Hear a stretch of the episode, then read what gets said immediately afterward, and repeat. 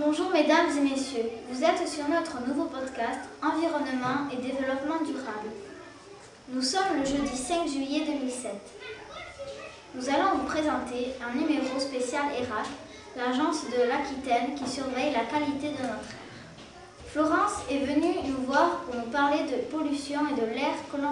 Comment surveille-t-on la qualité de l'air À partir de nos 32 stations fixes, à partir de campagnes de mesures ponctuelles, ça c'est une station mobile. Elle est sur une remorque et euh, avec un camion on peut la mettre dans tous les endroits où il n'y a pas de, de surveillance. Ensuite on peut surveiller l'air à partir de choses comme ça, qu'on appelle les tubes passifs. Et puis à partir de la modélisation, la modélisation c'est des ordinateurs qui calculent à longueur de journée pour qu'on puisse prévoir ce qui va se passer demain, après-demain, etc. Comment ça se passe l'intérieur d'une station fixe? C'est une sorte de petite maison euh, avec une tête de prélèvement au-dessus, comme on peut voir ici. Alors, il y a des pompes qui aspirent l'air.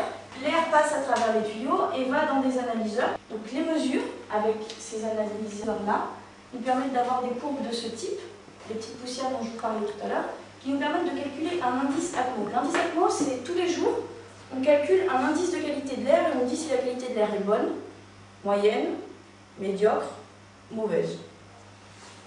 Quand la girafe est verte, l'air il est bon, même très bon. Quand elle est jaune, euh, c'est moyen ou médiocre. Quand elle est rouge, c'est mauvais ou très mauvais. Et là, elle n'est pas bien du tout, les girafes. La méthode passive. Donc en fait, c'est des petits tubes comme ça qu'on place un petit peu partout sur une ville. On met la petite cartouche qui est là-dedans, là. vous la voyez, une petite cartouche dedans. Voilà, on la met dedans, on referme. Ça dans une petite boîte qui est accrochée à un poteau et on le laisse 15 jours. Au bout de 15 jours, on récupère la petite cartouche qui est dedans, on la fait analyser et ça nous donne une concentration moyenne de polluants.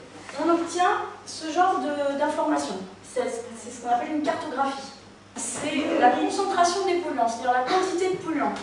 Et là, il s'avère que on voit beaucoup de rouge ici. Qu'est-ce que c'est ici d'après vous Oui C'est le centre de la ville C'est le centre de la ville. Donc ça veut dire qu'il y a beaucoup de gens.